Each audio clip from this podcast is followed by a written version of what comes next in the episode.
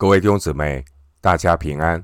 欢迎您收听二零二三年十月十六日的晨更读经。我是廖哲一牧师。今天经文查考的内容是《以弗所书》第一章一到十四节，《以弗所书》第一章一到十四节内容是在基督里属灵的福气。首先，我们扼要的介绍以弗所书这封书信。以弗所书书信本身的内容，可能是写给小亚细亚半岛西部，给亚细亚省众教会所传阅的一封书信。参考哥罗西书四章十六节。关于以弗所这个城市，以弗所。位于爱琴海东岸凯斯特河口附近，是一个自由城，是当时候罗马帝国的第四大城市。在以弗所城，犹太的人很多。以弗所是亚细亚省最大的城市，也是小亚细亚半岛的商业中心，来自北、西、南。航海路线和两条通往东方的贸易大道在这个地方汇合。从西方来的商品经过以弗所运往内陆，从东方来的商品也经过以弗所运往地中海。当年的以弗所是一个宗教和文化的中心，偶像崇拜和邪术非常的普遍。使徒行传十九章十九节，以弗所有号称古代世界七大奇观之一的大女神雅迪米神庙。使徒行传十九章二十七节，以弗所也有能容纳两万四千人的大剧院。保罗在第三次宣教旅行中，曾经在以弗所宣教三年之久。使徒行传二十章三十一节，保罗在以弗所的宣教，叫一切住在亚细亚的，无论是犹太人是希腊人，都听见主的道。使徒行传十九章第十节，使徒保罗最后前往耶路撒冷的途中，曾经在米利都向以弗所教会的长老发表了临别赠言。使徒行传二十章。十三到三十五节，以弗所书和哥罗西书两者之间有许多相似之处。我们统计在以弗所书一百五十五节的经文中，有七十五节类似的经文出现在哥罗西书里面。以弗所书和哥罗西书这两封信的组织和论证非常的相似。开始都是关于教义的段落，也同样颂赞基督的荣耀和神的旨意，并且也把一些的教训应用在基督徒个人生活中，并且进一步的做出了关于人际关系的劝勉。以弗所书和哥罗西书在论及基督徒生活的时候，都提到要脱去旧人，穿上新人。以弗所书四章十七节，哥罗西书三章五节，两封书信都提到基督徒应当怎样的行事为人，也谈到凡事谢恩，不单是本分，更要在赞美和唱诗中表达出来。以弗所书五章十五到二十节，哥罗西书三章十六到十七节，哥罗西书四章五到六节。以弗所书和哥罗西书有关于夫妻亲子关系和主人仆人的关系，里面的教导十分的相像，只是在以弗所书中比哥罗西书有更详细的教导。对照以弗所书五章二十二节到六章九节，哥罗西书三章十八节到四章一节，以弗所书和哥罗西书。都提到保罗所受的捆锁，以及保罗宣讲福音的奥秘。以弗所书六章十八到二十节，哥罗西书四章三到四节。以弗所书和哥罗西书两封书信都谈到保罗的被差遣。以弗所书三章一到十三节，哥罗西书一章二十三到二十九节。当年保罗曾经在该撒利亚、罗马长期的被囚禁，很可能保罗是在主后六十到六十二年之间写下的这两卷书信。当年保罗可能针对哥罗西教会特殊的处境，写下了哥罗西书。然后保罗进一步的思考教会在神旨意中的地位，以至于他就写下了以弗所书，提供给亚细亚省各教会来传阅。以弗所书六章二十一到二十二节和歌罗西书四章七到八节。内容几乎完全相同，有可能是保罗在写好两封书信准备送出的时候一起写下的结论。以弗所书六章二十一节，还有歌罗西书四章七节提到推基古，推基古就是传递两封书信以及腓利门书信的信差。新约圣经。以弗所书、腓立比书、哥罗西书和腓利门书，都是保罗第一次在罗马作监的时候所写的书信。可以对照以弗所书三章一节、腓立比书一章七节、哥罗西书四章十节、腓利门书第九节。而这封四封书信被称为监狱书信，其中。以弗所书、哥罗西书和腓立比书都是写给教会的。以弗所书阐明教会是基督的身体，哥罗西书阐明基督是教会的元首，而腓立比书阐明教会要活出基督的见证。尽管以弗所书的内容并没有针对任何具体的问题来讨论，其实保罗早已经在。米利都就提醒以弗所教会的长老们要提防假师傅。使徒行传二十章二十九到三十节。后来提摩太到了以弗所以后，以弗所教会也出现了假师傅。提摩太前书一章三到四节，在提摩太前书一章五节，保罗强调。命令的总归就是爱，这爱是从清洁的心和无愧的良心、无伪的信心生出来的。以弗所书聚焦在教会是基督的身体，并且也不断的强调爱的主题。在使徒保罗十三封书信中，原文圣经一共出现了一百零九次。动词和名词形式的爱，而以弗所书就出现了二十次，超过六分之一。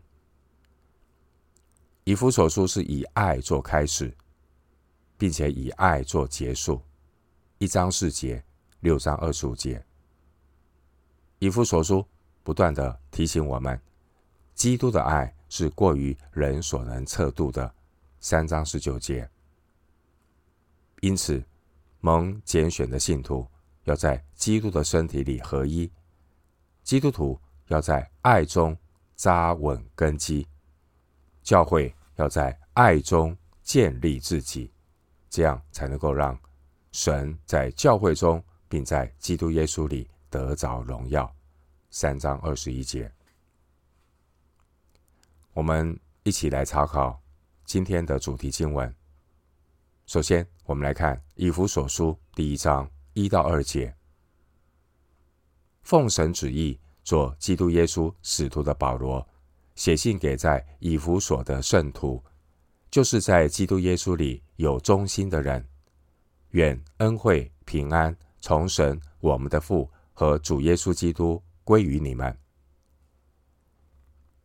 以弗所书一章一到二节是保罗的问候，与六章二十一到二十四节的祝福首尾呼应。经文第一节提到保罗，保罗是罗马常见的姓氏。使徒行传十三章第七节，使徒保罗他是罗马的公民，罗马公民可以拥有三个名字，保罗是他第三个名字。保罗的意思是小的。使徒保罗的犹太名字是扫罗，扫罗有可能是保罗出生之后的昵称，意思是渴望。使徒保罗通常会在犹太人中使用扫罗这个犹太的名字，《使徒行传》二十二章第七节、二十六章十四节。保罗他在外邦人中就使用保罗这个罗马的名字，《使徒行传》十三章第九节。而在所有保罗书信中，他都是以保罗自称。经文第一节的使徒。意思是使者被差遣的人。使徒的含义起初是指耶稣基督所特别拣选的十二位使徒，路加福音六章十三节。后来使徒也被使用在主耶稣的兄弟雅各和巴拿巴、保罗的身上。当然，后来书信也提到众教会的使徒。我们可以参考《哥林多后书》八章二十三节，《罗马书》十六章第七节。经文第一节提到，在以弗所的圣徒，这是指在以弗所教会的信徒。圣徒并不是指本质的圣洁或是品性良善的人。所谓的圣徒，是指所有的信徒，他们是被。啊！主从世界当中所分别出来，要为主做见证，并且是要侍奉神的这一群成圣的人。使徒行传二十六章十八节，在旧约当中，圣徒的称号是保留给选民以色列人。生命记三十三章第三节，马太福音二十七章五十二节。到了新约。圣徒是包括一切蒙神拣选、重生得救的犹太人和外邦人。以弗所书是保罗在罗马被囚禁的期间所写的。这封书信首先是送到以弗所教会，然后在亚西亚省中给众教会来传阅。然而，无论收信的人身在何方，保罗称他们是在基督耶稣里有忠心的人。第一节，意思是所有承认基督耶稣为他们的主和救主的人。经文第二节，保罗的问安语是恩惠平安。恩惠平安这个问候语，结合了希腊式的恩惠和希伯来式的平安。恩惠是神赐给不配的罪人白白主动的礼物，是我们喜乐的泉源。希伯来文的平安 Shalom 不只是没有战争的状态，Shalom 平安更表示繁荣兴盛，特别是指属灵事物上的兴盛。保罗的问候总是先有恩惠，然后再带出平安，因为除非先有神救赎的恩惠，先把罪对付清楚，否则不会有真正的平安。恩惠与基督在原文的发音很相近，在保罗的心目中，恩惠几乎就是基督的同义词，因为除了基督以外，没有任何人可以给我们真正的恩惠，并且神的平安。也是借着基督来的。恩惠是平安的源头，平安是恩惠的结果。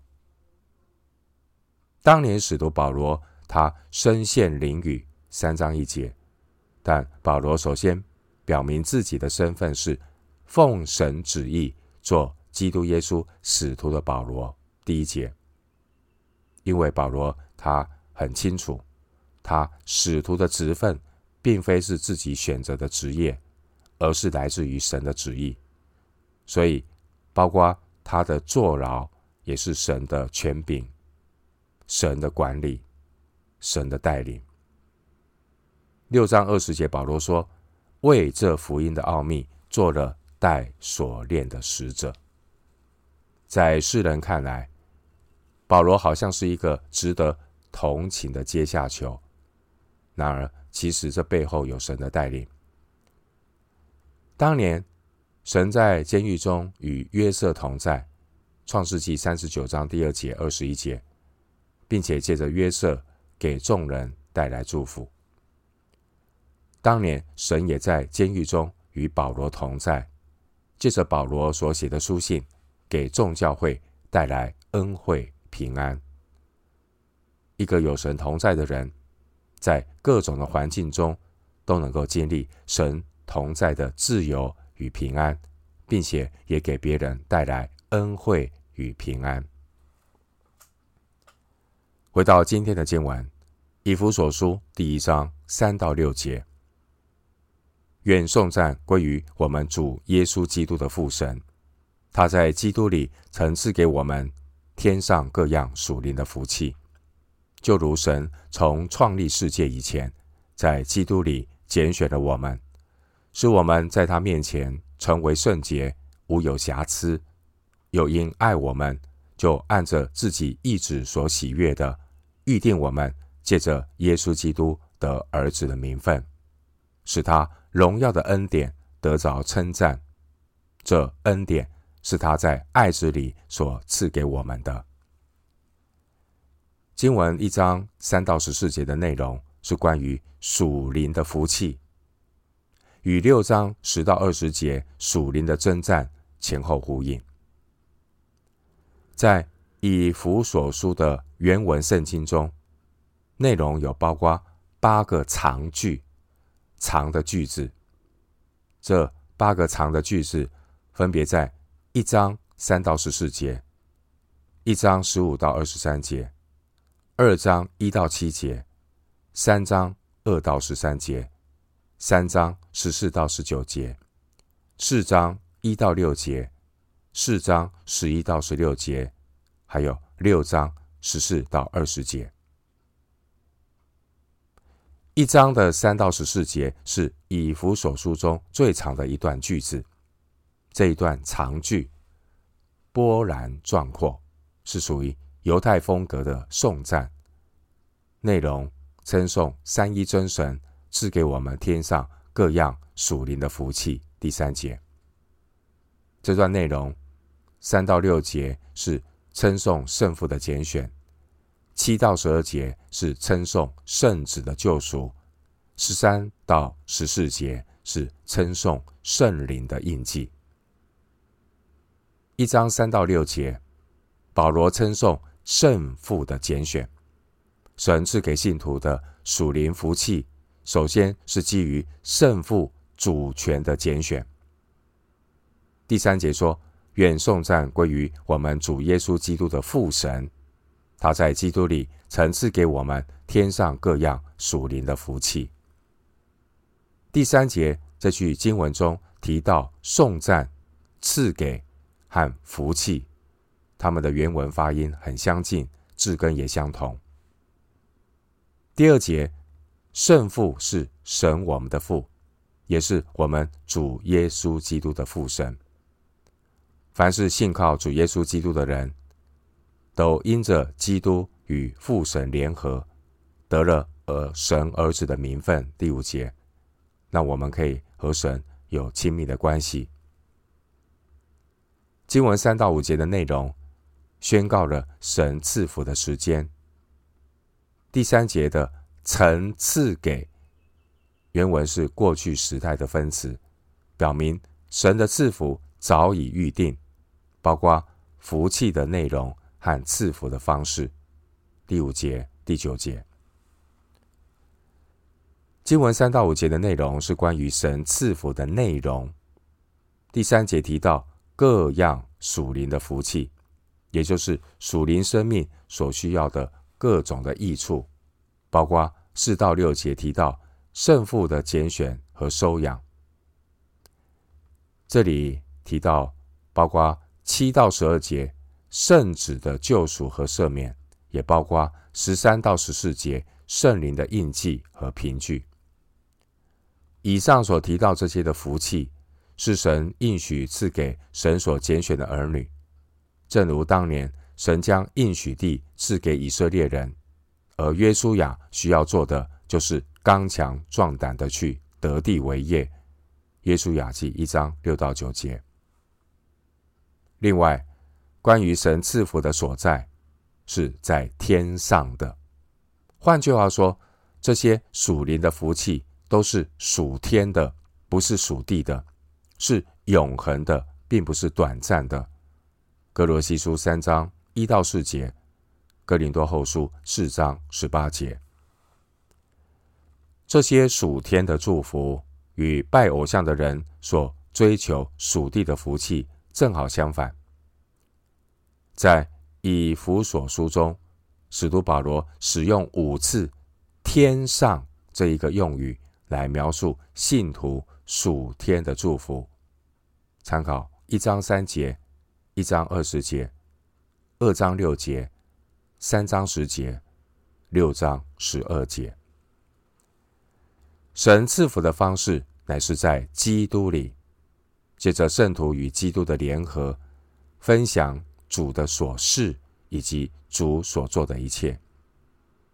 哥罗西书一章九节说：“因为父喜欢叫一切的丰盛在他里面居住。”属天的祝福乃是在基督里赐给神的儿女。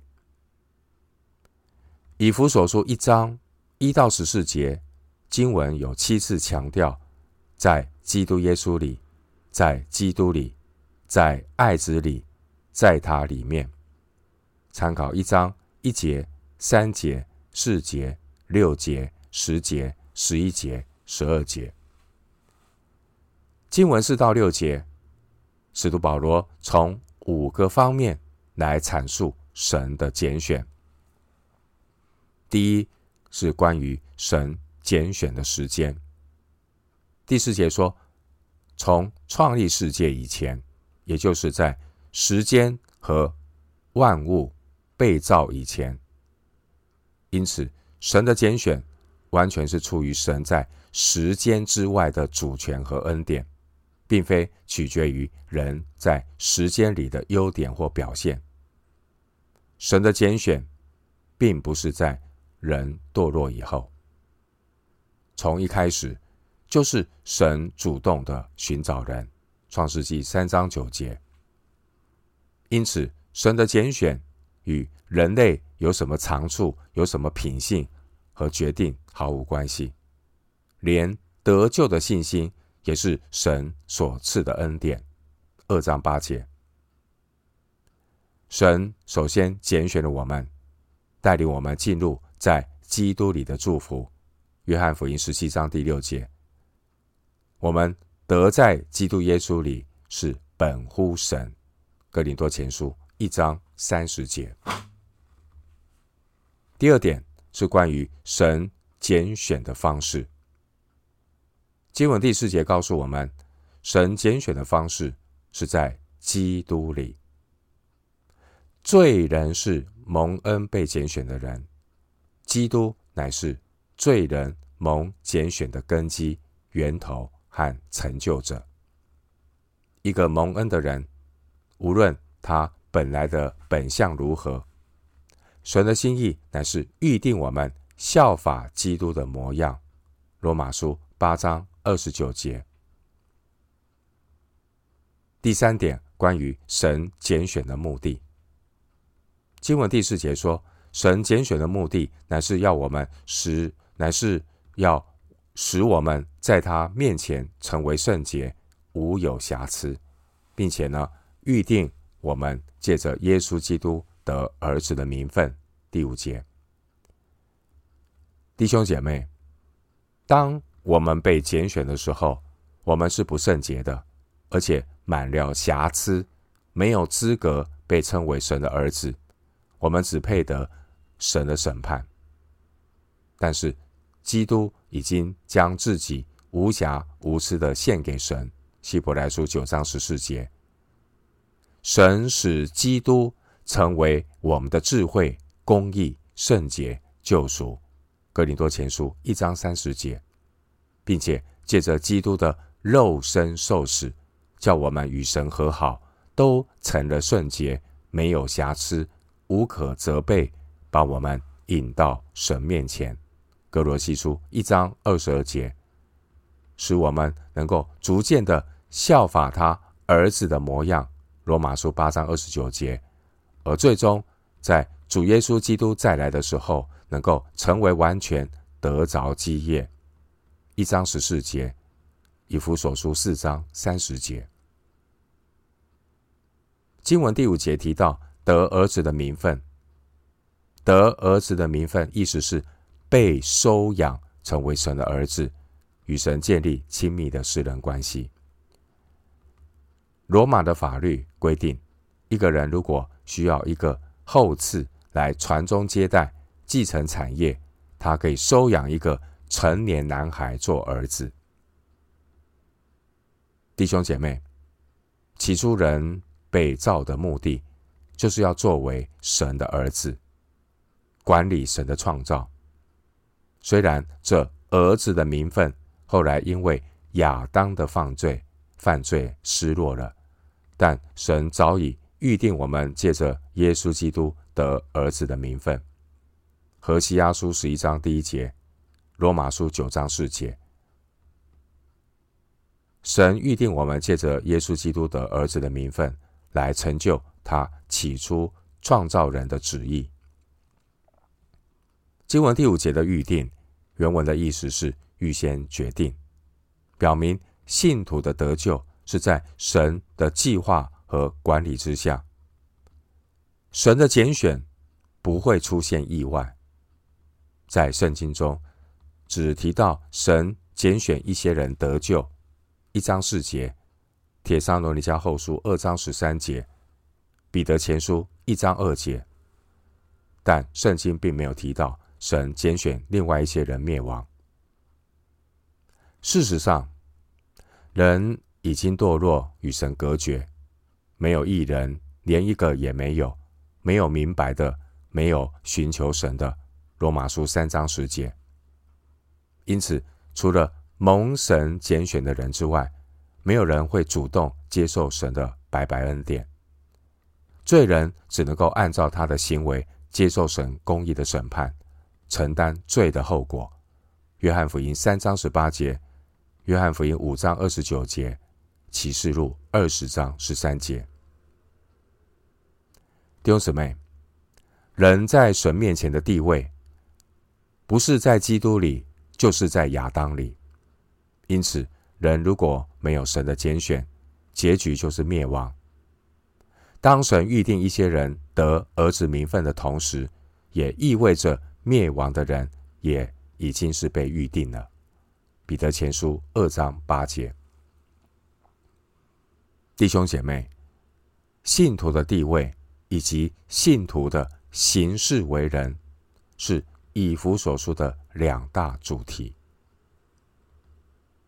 信徒重生得救以后，在地位上已经是圣徒了，但是呢，我们生活的表现却没有活出圣洁。信徒得儿子的名分所要表达的，不只是我们的特权，也表达了我们的责任。信徒不能够只满足于身份的祝福，信徒的行事为人也应当与神儿女的身份相称。五章一节。因此，圣经中关于神儿女的地位与神儿女生命的表现有很多的教导。圣经教导我们，信徒在地位上已经在罪上死了。罗马书六章二节，所以行事为人像罪也当看自己是死的。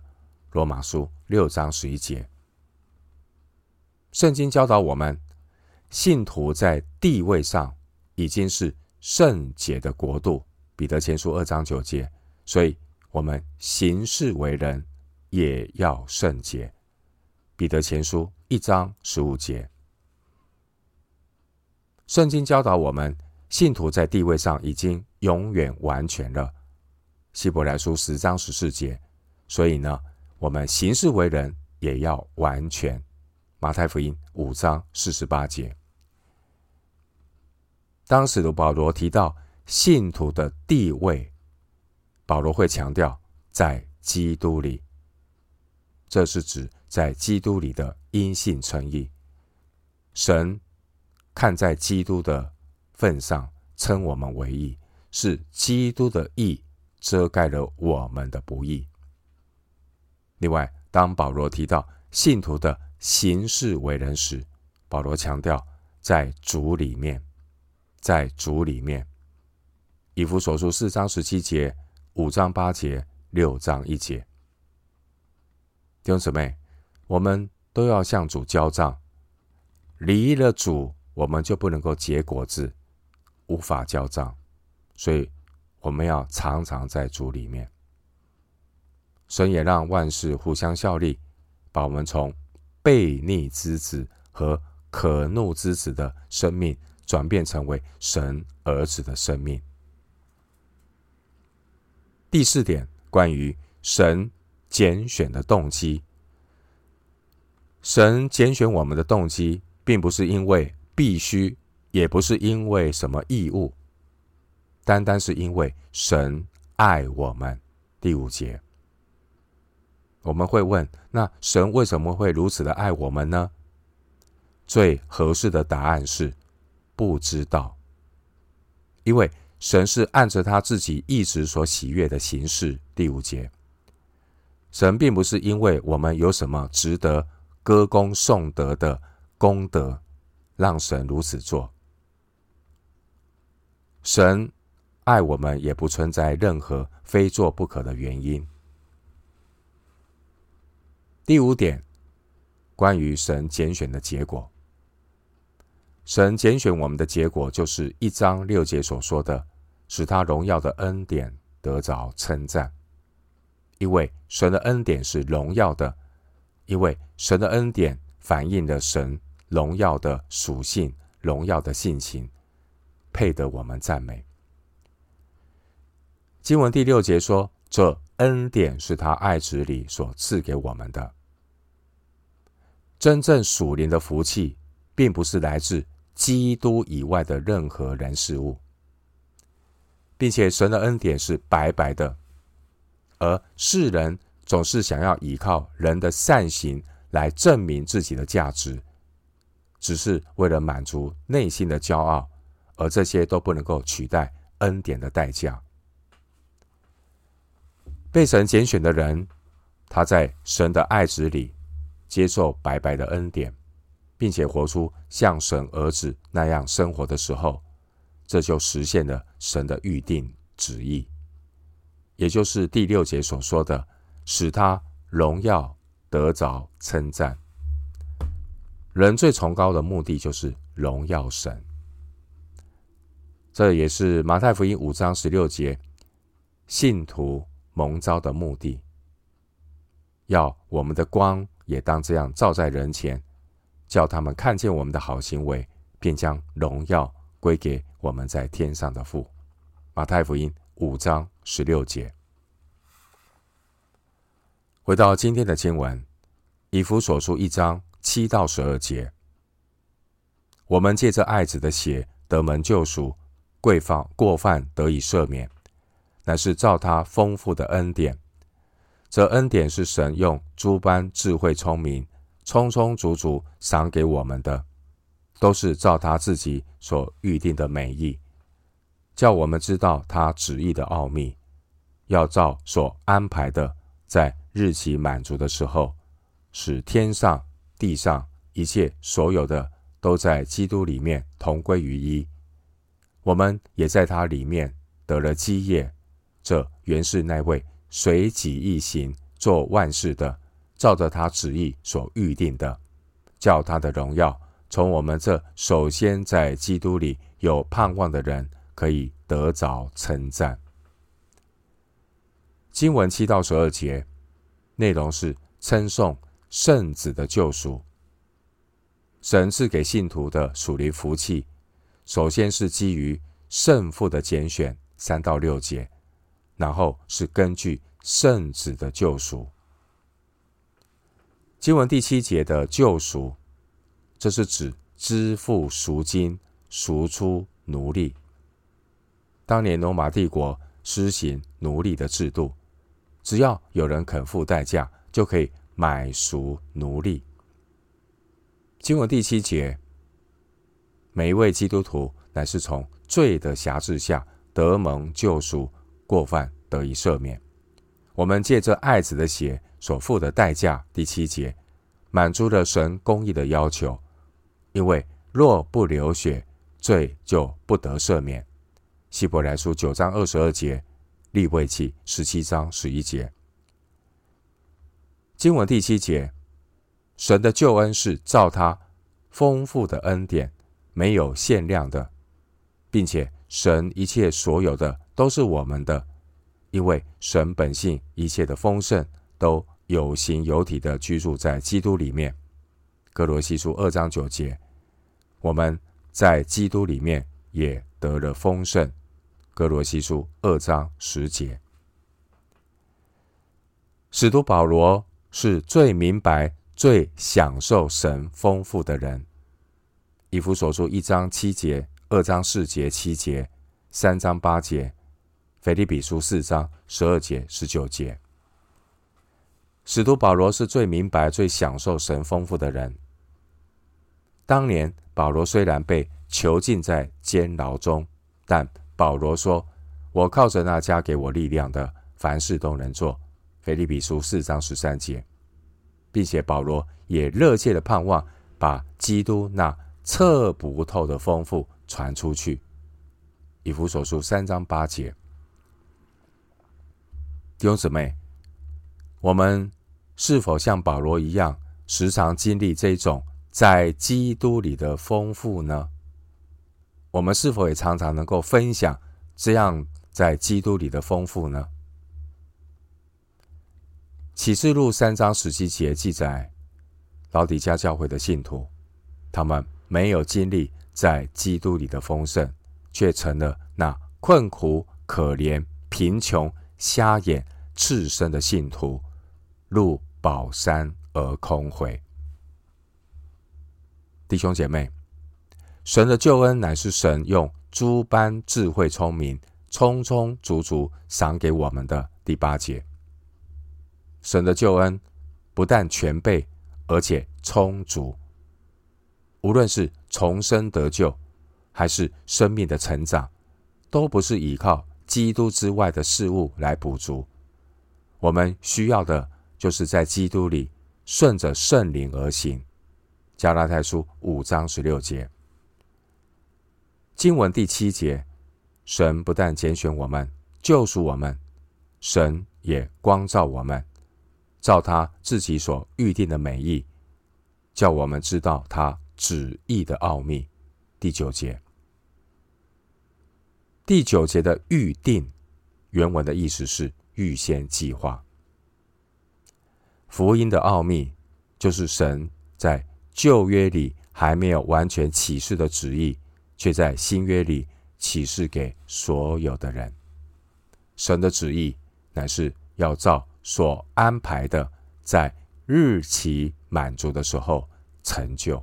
第十节，神不但有权柄在时间之外预定的旨意。第四节，神也有能力在时间里面来成就神所预定的旨意。因为人类的历史和整个宇宙都是在神主权的管理之下。神的旨意乃是使天上、地上一切所有的都在基督里面同归于一，我们也在他里面得了基业。十到十一节，第十节的同归于一，原文的意思是总结概括，万有都是靠着基督造的。格罗西书一章十六节。虽然我们看到现今的世代混乱破碎，但将来所有属灵和属物质的一切人事物，都要以基督为中心，并且服在基督的治理之下。哥林多前书十五章二十七节，并且要在基督里面恢复和谐，得着完全，成为一个整体。经文第十节的同归于一，并不是万教归一统，也不是说所有的人都会得救，因为只有蒙恩典的人、蒙神拣选的人，才能够在主的里面得着基业。经文十一节，神的旨意原是那位随己意行做万事的，照着他旨意所预定的。十一节提到的预定，原文的意思是预先决定。神不但为我们预备了将来的基业，神也计划好了我们生命中的每一步。二章十节，神叫万事都互相效力。使我们能够得着产业。神旨意的目的，就是要叫他的荣耀从我们这首先在基督里有盼望的人，可以得着称赞。十二节，弟兄姐妹，当属神的儿女实现了神对我们生命的命定，我们就能够叫神的荣耀得着称赞。经文十二节提到。我们这首先在基督里有盼望的人，这可能就是指最早信主的一批信徒，主要的是犹太人。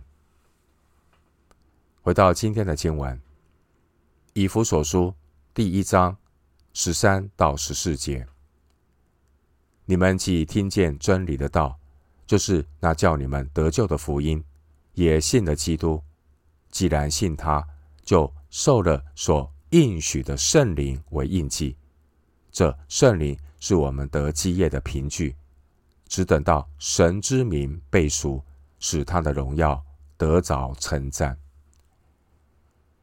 经文十三到十四节，神赐给信徒的属灵福气，乃是基于圣父的拣选三到六节，以及圣子的救赎七到十二节，并且这属灵的福气也是带着。圣灵的印记，十三到十四节。经文十三节，我们用另外的语句来翻译。十三节的内容是：在基督里，你们听见真理的道，就是那使你们得救的福音。你们也信了他，就受了所应许的圣灵为印记。十三节的你们。这是指收信教会的信徒，主要是外邦人。信徒在听见福音、信了基督耶稣的同时，立刻就在基督里受了所应许的圣灵为印记。十三节的印记，这是指古人在信件上或物品上所做的记号，目的是证明物件的真实性，或是物件的所有权人。基督耶稣曾经向门徒应许，他会赐下圣灵。路加福音二十四章四十九节，约翰福音十四章十六节、十五章二十六节等等。圣灵是确认我们是属神的印记。罗马书八章十五到十六节，加拉太书四章六节。凡是顺着圣灵而行的信徒，他才能够让人看出来。他是属神的圣徒。经文十四节说：“这圣灵是我们得基业的凭据。”这是表明圣灵本身既是基业的一部分，也是将来得着更多基业的保证。十四节的凭据原文是指商业交易时的定金或抵押品，因此十四节的凭据。目的是确保赎款这些后续款项的支付。今天基督徒承受上帝的救恩，我们的状态是已然未然，already but not yet。上帝的国度已经成就，但尚未完全的实现。圣灵的凭据就是让我们在顺着圣灵而行的时候，能够预尝永生和神国度的滋味，让我们对存留在天上的基业更有把握。彼得前书一章四节，经文十四节说：“只等到神之名被赎。”这是指基督耶稣再来，信徒最终被拯救，脱离。败坏肉体的辖制。罗马书八章二十三节，腓利比书三章二十到二十一节，经文十四节提到，使他荣耀得着称赞。这是保罗第三段颂赞的结尾。保罗这三段的颂赞词，都是以神的荣耀和人的称赞作为结束。一章六节。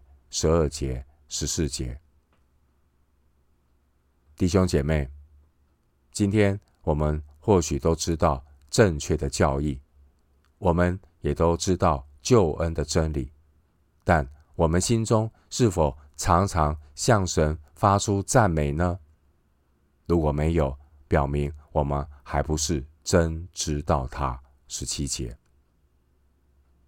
希伯来书十三章十五节告诉我们：我们应当靠着耶稣，常常以颂赞为祭献给神，这就是那承认主名之人嘴唇的果子。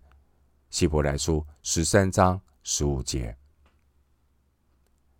我们今天经文查考就进行到这里，愿主的恩惠平安与你同在。